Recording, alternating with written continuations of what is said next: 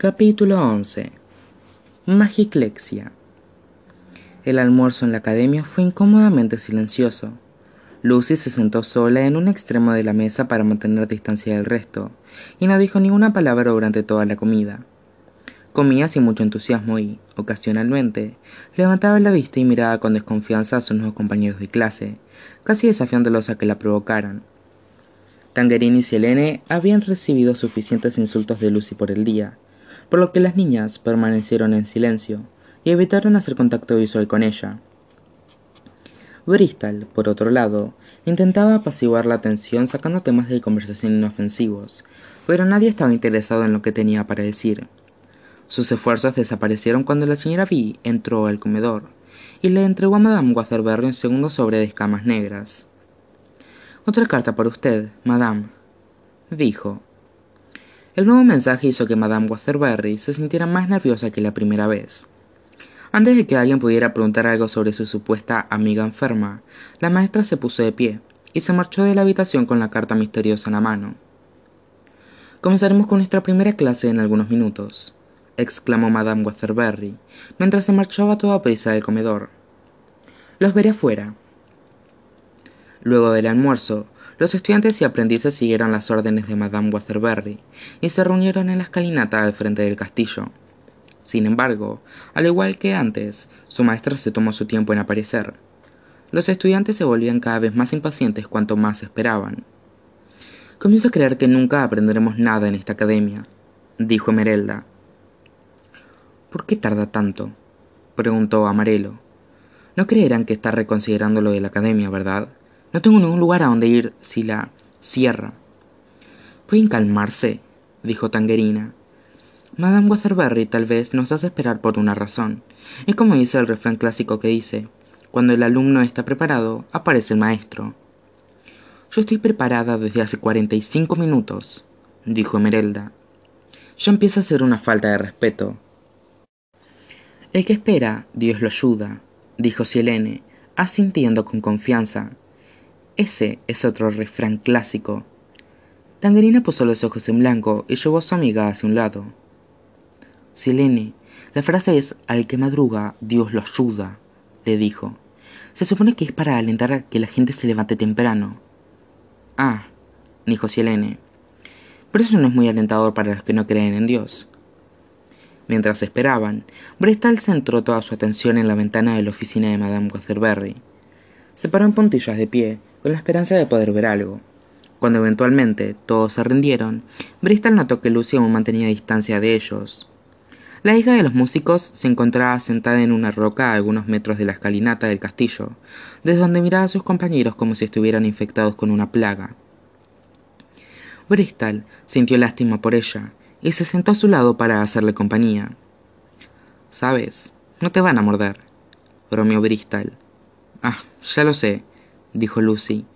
Solo que no quiere que ninguno de ellos se apague, se apegue mucho, ¿sabes? En caso de que esta academia no sea para mí. La gente crea lazos rápidos con las celebridades. Bristol rió. Es muy considerado de tu parte, dijo. Me preocupaba que solo estuviera siendo antisocial.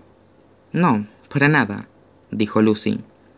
Entonces, cuéntame más sobre estos payasos con los que estamos trabajando. ¿Cuál es la dinámica en la que me estoy metiendo? Para serte honesta, no estoy segura, dijo Bristol. Acabo de conocer a todos ayer.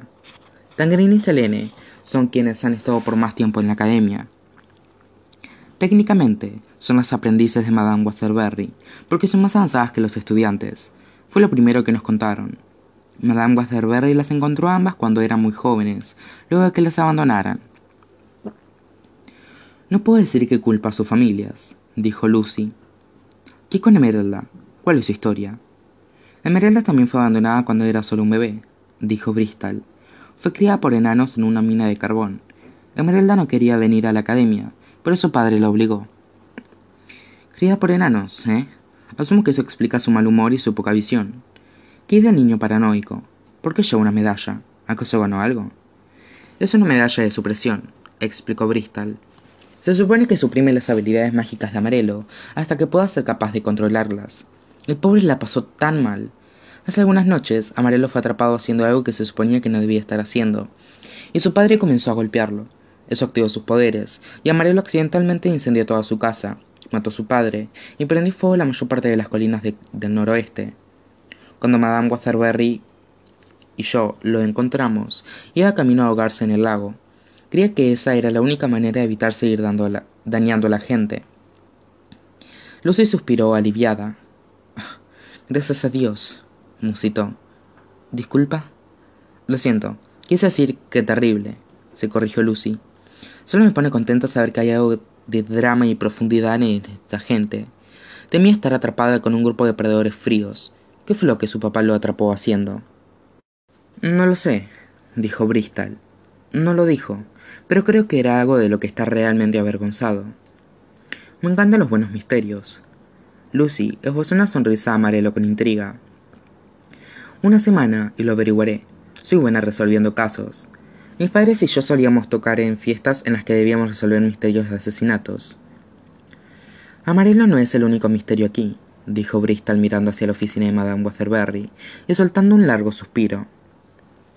Antes de que Lucy preguntara otra cosa, los estudiantes y aprendices de pronto gritaron y se alejaron del castillo. Unas luces destellantes aparecieron en la escalinata del frente y se tornaron más y más brillantes, mientras parpadeaban cada vez más rápido. ¿Qué rayos es eso? preguntó Emerelda. No sé yo, lo juro, dijo Emerelo. Miren, aún tengo mi medalla de supresión. Silene, apágalo con agua, le ordenó Tangerina. No soy tu sirvienta, exclamó Silene. Usa tu miel. A las luces brillantes la siguió un destello enseguecedor violeta, al cual hizo que todos los niños se cubrieran los ojos. Cuando miraron nuevamente, notaron que Madame Waterbury había aparecido de la nada en la escalinata, frente al castillo con una pose teatral con ambas manos levantadas en el aire. Su vestido estaba hecho completamente de relojes de todas las formas y tamaños. Llevaba un tocado con un reloj cucú, el guante de su brazo estaba envuelto en relojes de pulsera, y de su cinturón colgaba un péndulo. A eso es lo que llamo una entrada, le susurró Lucy a Bristol. Y eso que he trabajado con muchas divas. Madame Waterbury se sintió halagada por todas las expresiones de sorpresa y susto de sus estudiantes y aprendices. Bienvenidos a su primera clase, anunció alegremente. Antes de comenzar, tengo una pregunta para ustedes. ¿Aún no sabe cuál es la diferencia entre una herida y una cicatriz? ¿Entre la debilidad y la fortaleza? ¿Y entre el odio y el amor? Esmeralda levantó la mano. ¿Es el ¿Tiempo? preguntó. Correcto, exclamó con entusiasmo Madame Waterbury. ¿Cómo es que sabías eso? preguntó Tangerina. Llegó una una hora tarde y está vestida con relojes, le contestó Emerelda. Me pareció obvio. El tiempo es el mecanismo más complejo del universo, prosiguió Madame Waterbury. Es tanto el problema como la solución a los dilemas de la vida. Cura todas las heridas, pero al final nos lleva a todos. Desafortunadamente, el tiempo rara vez está a favor de alguien. Podemos tener poco o mucho, pero nunca el que queremos o necesitamos. Algunas veces nacemos en un tiempo que no nos valora y, muchas veces, dejamos que ese tiempo determine cómo nos valoramos a nosotros mismos. Entonces, para su primera tarea, se desharán de todas las opiniones desfavorables, inseguridades y odio hacia ustedes mismos que el tiempo haya sembrado en su interior. Si vamos a cambiar la perspectiva que tiene el mundo sobre nosotros, debemos empezar por cambiar la perspectiva que tenemos nosotros de nosotros mismos. Síganme. Madame Waterbury guió a sus alumnos hacia el lago que se encontraba en el terreno de la academia. Colocó a Bristol, Lucy Amarelo y Emerelda al borde del agua, separados por algunos centímetros entre sí. Miren su reflejo en el agua, les ordenó. Ahora, pregúntense ustedes mismos, ¿Es este reflejo de quienes son o el reflejo de la persona que el mundo quiere que sean? Si, si pudieran cambiar su apariencia para ser la persona que son en su interior, ¿qué cambios harían? ¿Qué necesitarían para que su personalidad y su apariencia física sean lo mismo? Quiero que cada uno cierre los ojos y busque las respuestas en su alma. Encuentren las cualidades que más valoran de ustedes mismos y las cualidades que los hacen ser únicos. Luego, imagínense abrazando su verdadero ser y sáquenlo a la superficie con todas sus fuerzas. Emeralda, comencemos contigo. Ser la primera la hizo sentir vulnerable, Cerró los ojos, exhaló profundo y dio su mejor esfuerzo para seguir las instrucciones de Madame Weatherberry. Esbozó una sonrisa y frunció el ceño mientras ordenaba mentalmente sus cualidades buenas y malas como una pila de ropa sucia. Luego de un minuto o dos de silencio total, Emerelda comenzó a esforzarse por respirar como si estuviera emergiendo de las profundidades del agua. Su vestido de arpillería se estiró hasta transformarse en una capa, y el material áspero con el que estaba hecho se convirtió en hebras finas de esmeraldas destellantes. Incluso una diadema de diamantes apareció sobre su frente. Esmeralda se miró en el reflejo del lago y no pudo creer lo que vio. Esto es increíble, dijo, y pasó una mano por su nueva ropa. No tenía idea de que mi yo interior se viera tan costoso. Bien hecho, Emerelda, dijo Madame Waterbury. Amarelo, ¿por qué no te quitas las medallas y lo intentas? No puedo quitármela, se negó Amarelo. Hay muchos objetos inflamables alrededor.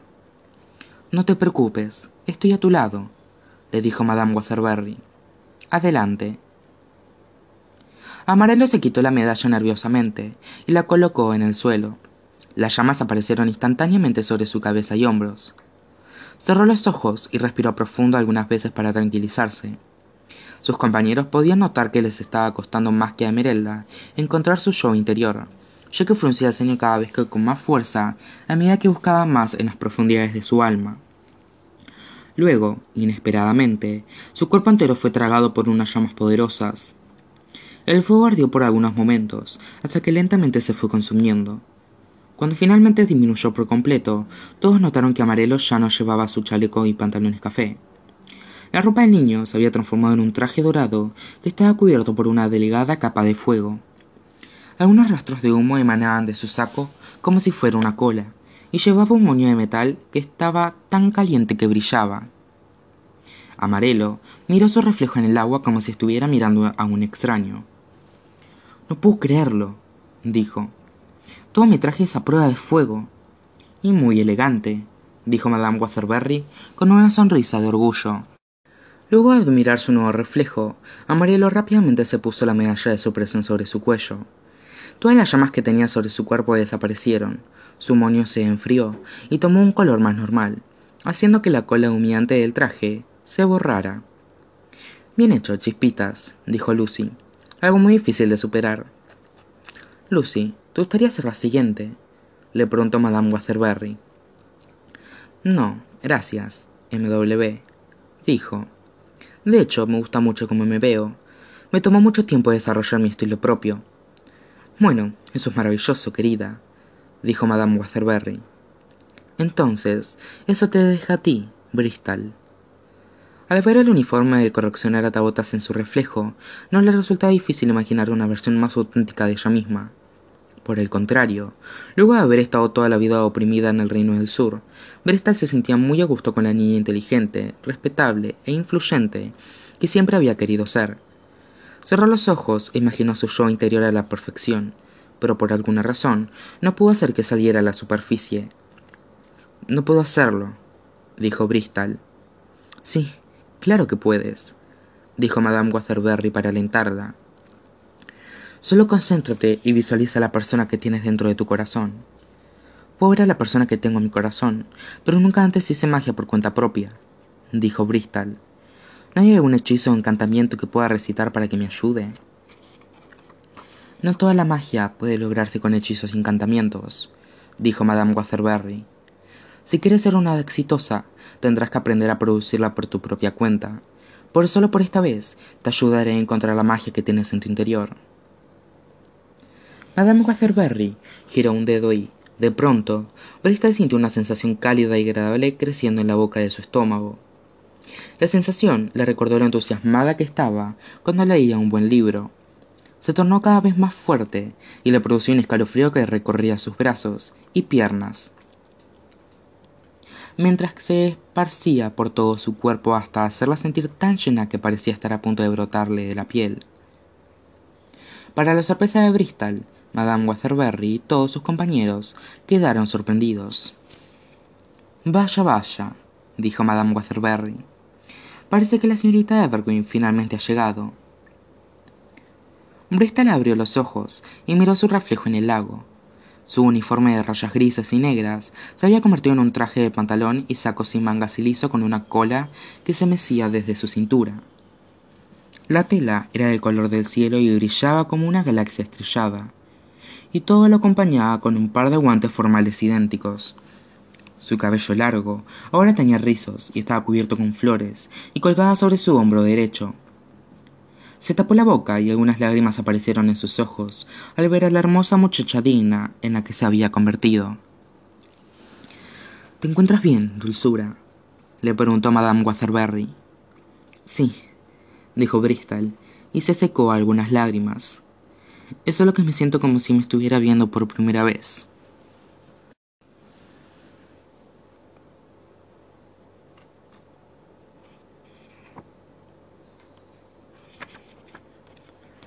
La mañana siguiente, luego del desayuno, Madame Waterbury llevó a sus estudiantes y aprendices hacia un enorme arce que se encontraba en el centro de la propiedad. Cortó cinco ramitas del árbol, las conectó en el suelo e hizo parar a cada estudiante detrás de ellas. Toda la magia se puede dividir en cuatro categorías: mejoras, rehabilitación, manifestación e imaginación, explicó Madame Waterbury. De ahora en adelante, cada clase estará centrada en desarrollar sus habilidades en estas cuatro áreas. La lección del día de hoy será una introducción a las mejoras mágicas. A lo largo de sus carreras como hadas, conocerán a mucha gente, lugares y objetos que ustedes mejorarán con la magia. Cuanto mayor sea la mejora, más magia requerirá. En principio, comenzaremos con algo muy pequeño y simple. Quiero que cada uno de ustedes transforme la ramita que tiene frente a ustedes en algo que crea que es una mejora. Selene, ¿podrías hacer una demostración? Selene asintió con entusiasmo y dio un paso hacia adelante.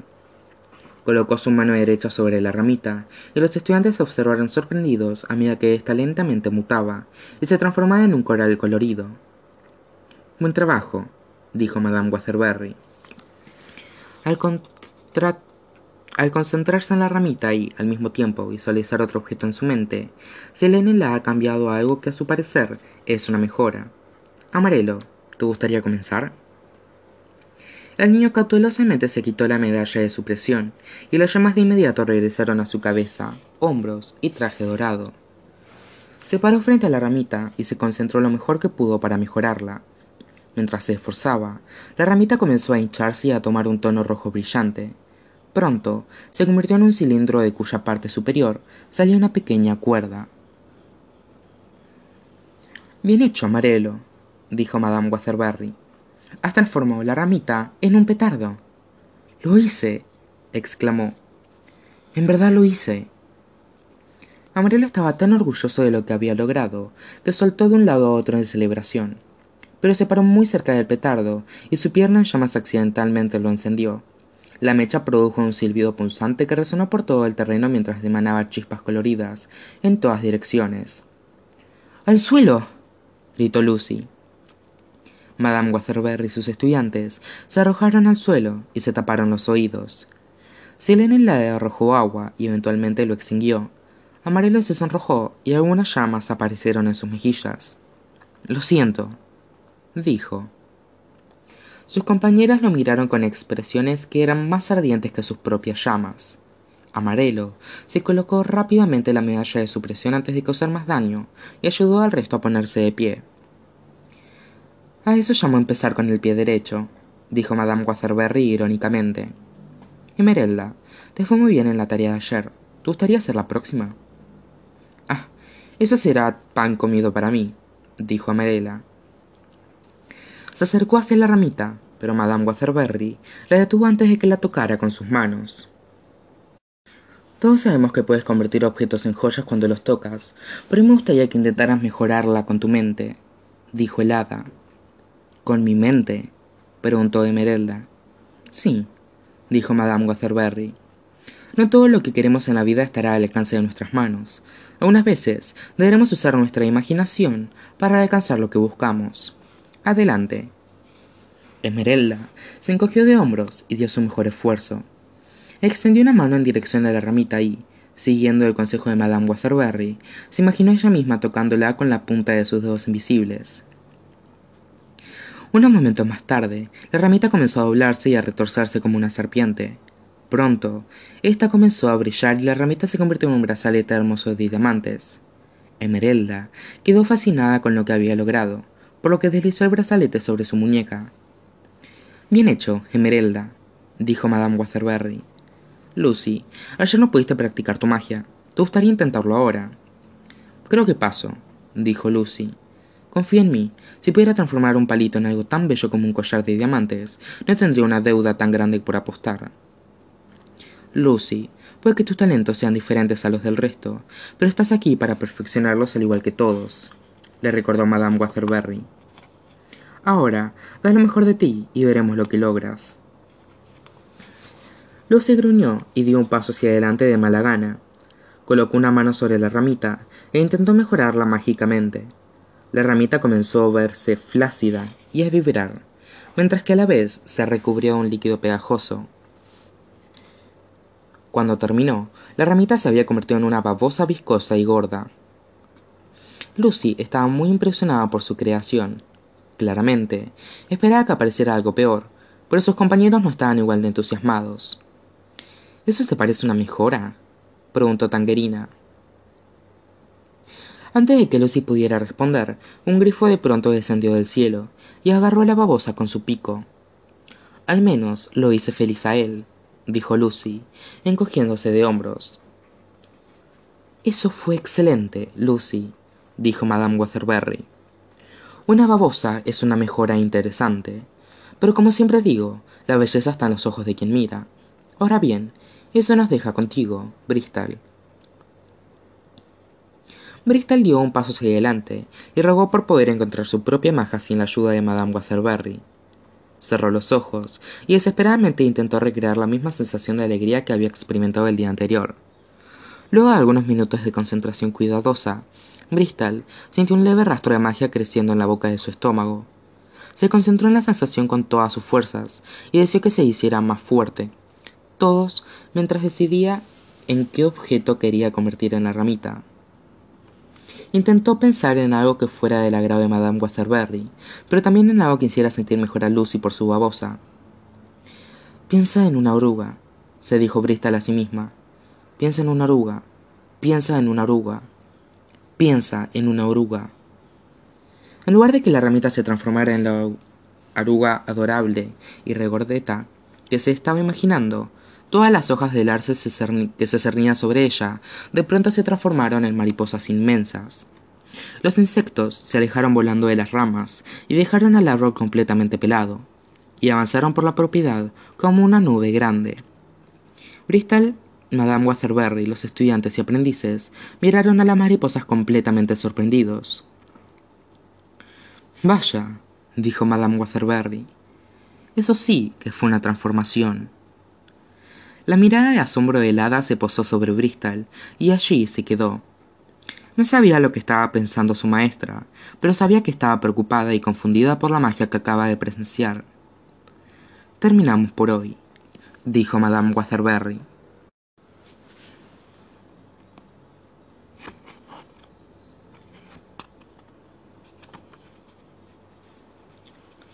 Bristol tuvo problemas para dormir esa noche, no solo porque Lucy roncaba como un oso en la habitación del lado, sino porque se sentía como un completo fracaso.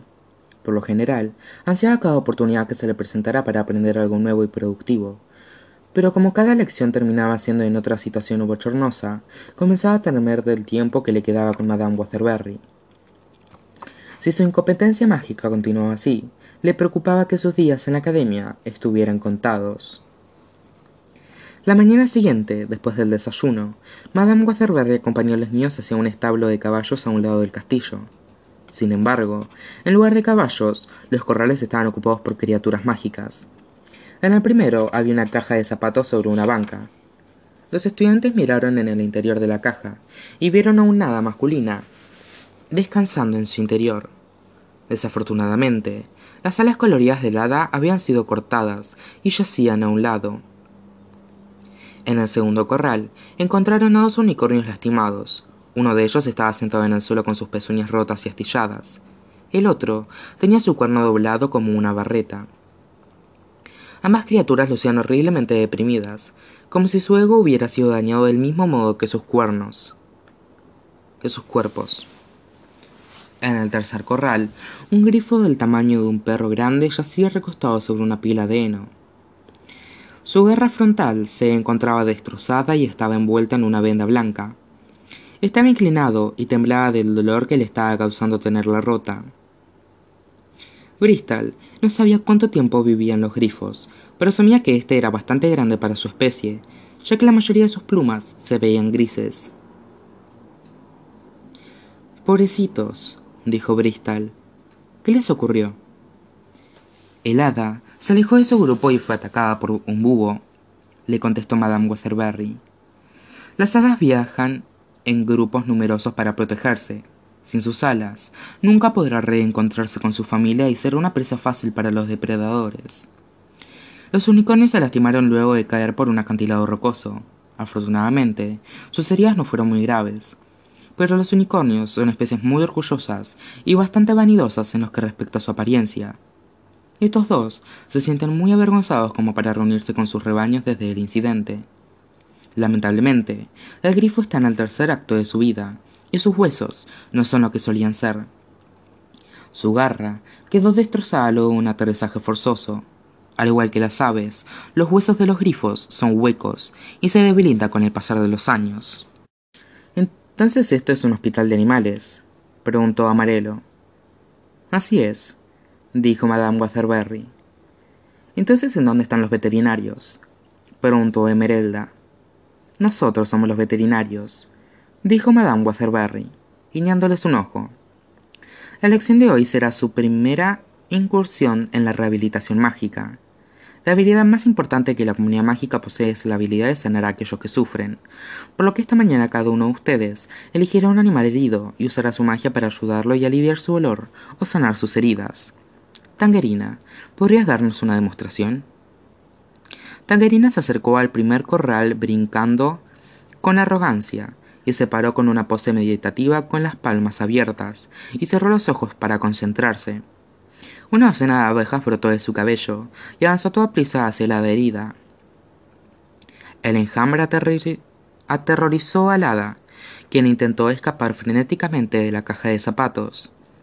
Las abejas se posaron sobre el hada y la mantuvieron quieta mientras usaban sus aguijones y miel para pegarle las alas.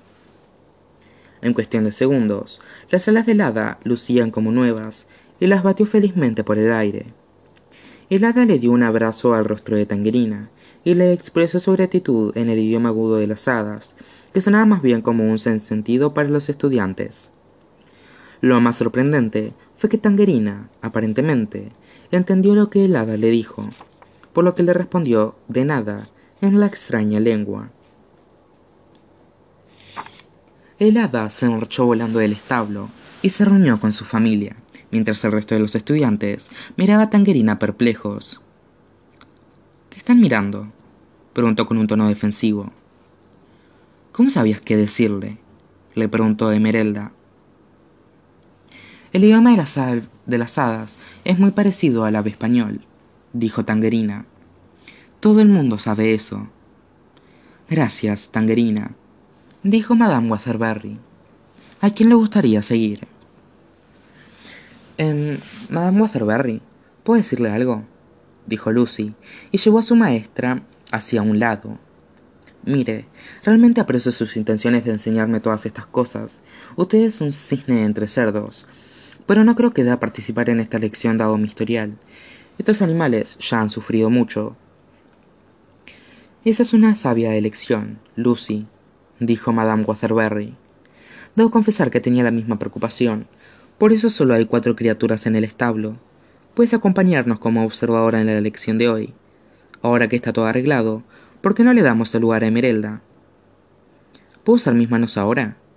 preguntó Emerelda. Absolutamente, dijo Madame Waterbury. No hay una manera incorrecta para curar. Emerelda inspeccionó los animales y eligió el unicornio con las pezuñas rotas.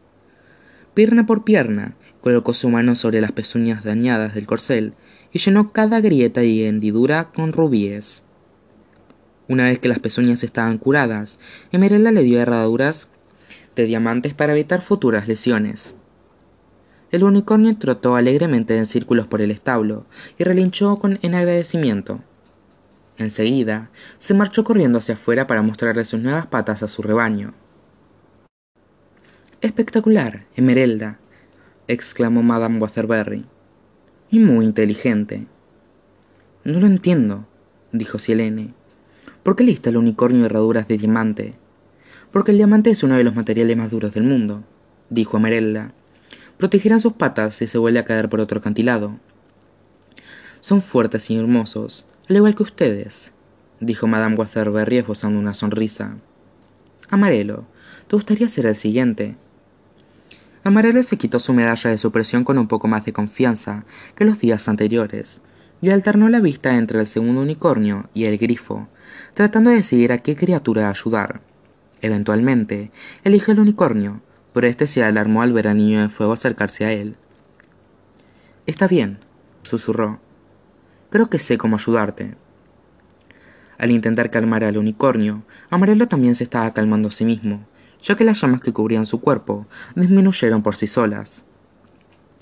Una vez que ganó la confianza del unicornio, Amarelo frotó sus manos hasta hacerlas brillar del calor. Gentilmente, tocó el cuerno del unicornio y lo ablandó con sus manos ardientes, como si estuviera hecho de arcilla. Amarelo moldeó el cuerno hasta dejarlo en su posición natural, y sopló hasta enfriarlo. El unicornio lamió a un lado el rostro de Amarelo y se marchó galopando del establo para reunirse con el rebaño más cercano. Eso fue maravilloso, Amarelo, exclamó Madame Waterbury. Amarelo estaba tan orgulloso que casi se olvida de ponerse la medalla de supresión. Y ahora que había terminado, toda la atención se centró en Bristol. Su cuerpo entero se tensó al estar preocupada de cómo su magia la traicionaría durante esta tarea. Bristol siempre va su última, pero no por eso menos importante, dijo Madame Waterbury. ¿Puedes asistir al grifo con su garra rota? Haré mi mejor intento dijo Bristol, con una sonrisa nerviosa. Dio un paso hacia el tercer corral y se arrodilló frente al grifo lastimado. Cerró los ojos y deseó que la sensación mágica regresara a su cuerpo. Al igual que antes, deseó que la sensación se tornara más fuerte, pero esta vez procuró que no fuera tan fuerte. Una vez que su magia brotaba de un ritmo que consideraba estable, tomó la garra del grifo con su mano Imaginó sus huesos sanando, a su olor desvaneciéndose y su energía regresando. Imaginó al grifo en los primeros momentos de su vida, volando libremente y aterrizando en donde quisiera sin sufrir las consecuencias de su edad avanzada. En ese instante, el grifo dejó de temblar y se sentó con mucha más firmeza que antes. Con la confianza emanando de su pecho, miró alrededor del establo con los ojos bien abiertos, y sus plumas recobraron su color castaño original. El grifo se quitó las vendas con su pico y reveló una garra fuerte y prominente al igual que las otras. Por primera vez en mucho tiempo, la criatura se paró triunfante en sus cuatro patas. Oh, por Dios, dijo Bristol, sorprendida. Lo curé. Mi magia hizo lo que quería por primera vez. Felicitaciones, Bristol, dijo Madame Wasserberry, y guió al resto de los estudiantes para que hicieran una ronda de aplausos. Sabía que podías hacerlo. Lo único que necesitabas era un poco de práctica, un poco de paciencia, un poco de perseverancia, y todo saldría... Todos se quedaron en silencio, ya que la magia de Bristol no había terminado. Luego de que su garra fuera sanada, el cuerpo entero del grifo comenzó a escogerse. La criatura rugió horrorizada e intentó correr y volar del establo, pero sus piernas y alas se hicieron muy pequeñas como para cargarlo. El grifo se encogió hasta ser del tal tamaño de una manzana y, luego, una cáscara de huevo anaranjada con puntos negros apareció a su alrededor. Por algunos segundos, el huevo permaneció perfectamente quieto en el suelo, pero luego empezó a sacudirse. El grifo eclosionó del huevo y emergió como un recién nacido sin plumas, pegajoso y muy confundido. ¿Revertiste su envejecimiento? preguntó Tangerina sorprendida. ¿Podemos hacer eso? le susurró Silena a su amiga. Los compañeros de Bristol la miraron como si ella misma fuera una criatura mágica, pero una que veían por primera vez. Miró a Madame Waterbury en busca de alguna explicación, pero solo encontró la misma expresión de tormento que su maestra había mostrado la última vez que conjuró magia. Eso es, por todo, eso es todo por hoy, niños, dijo Madame Waterbury. Tangerina, Silene, por favor, encuentren un lugar seguro al grifo bebé en la propiedad.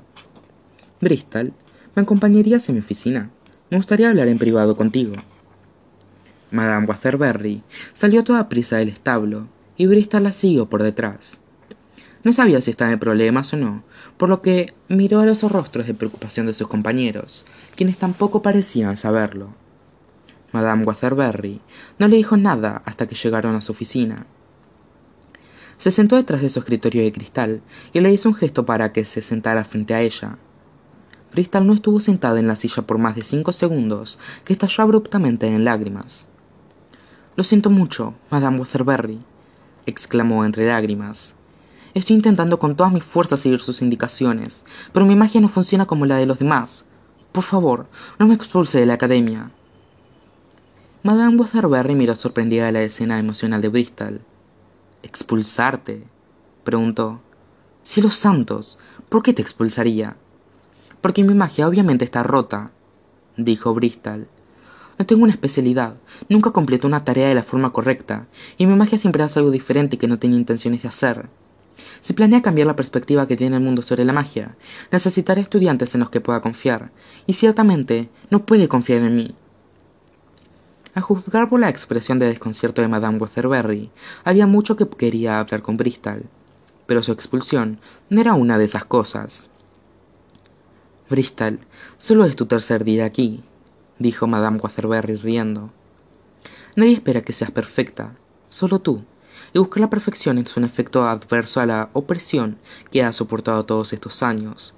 Entonces, comencemos nuestra charla hablando de eso. No entiendo, dijo. ¿Dice que el Reino del Sur me convirtió en una perfeccionista?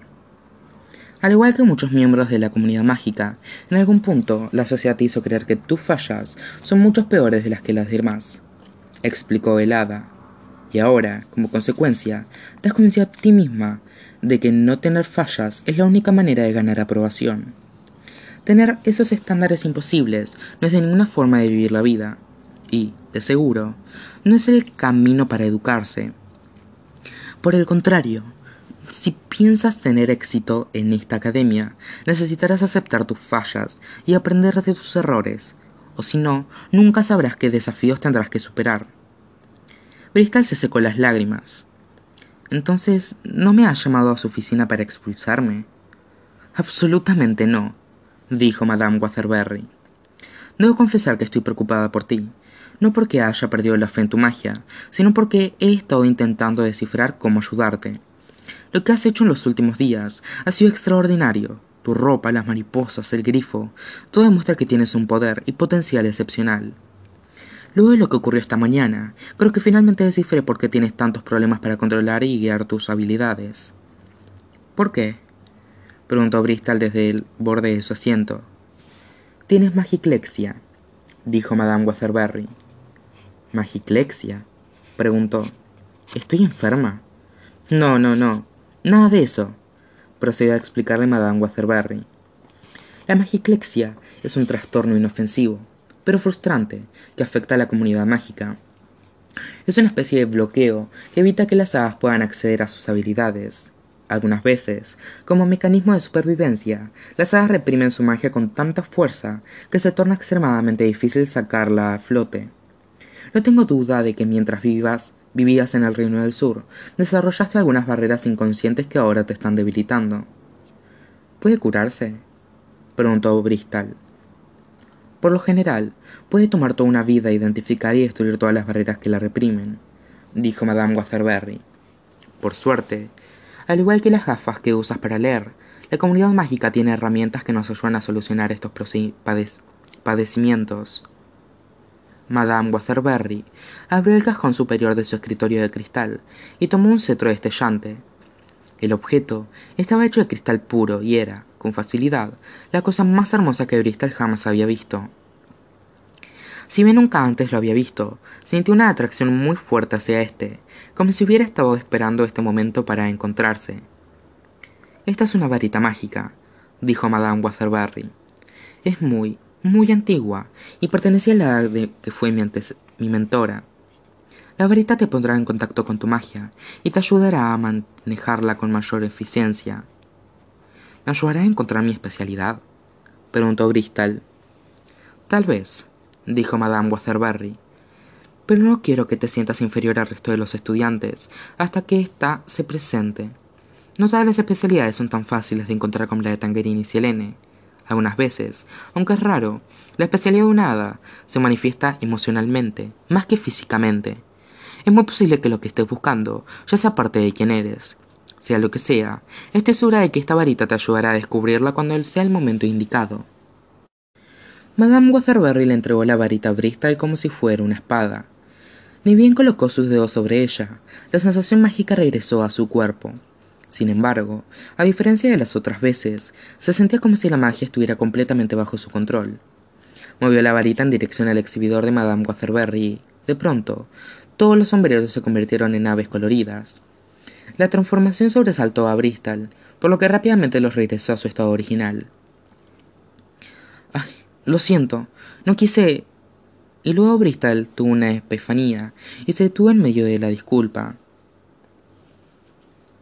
Un segundo. Eso era exactamente lo que quería hacer. Al mover la varita, sus sombreros me recordaron a un grupo de aves, y eso fue en lo que se convirtieron. Ni siquiera tuve que concentrarme mucho. La varita funciona.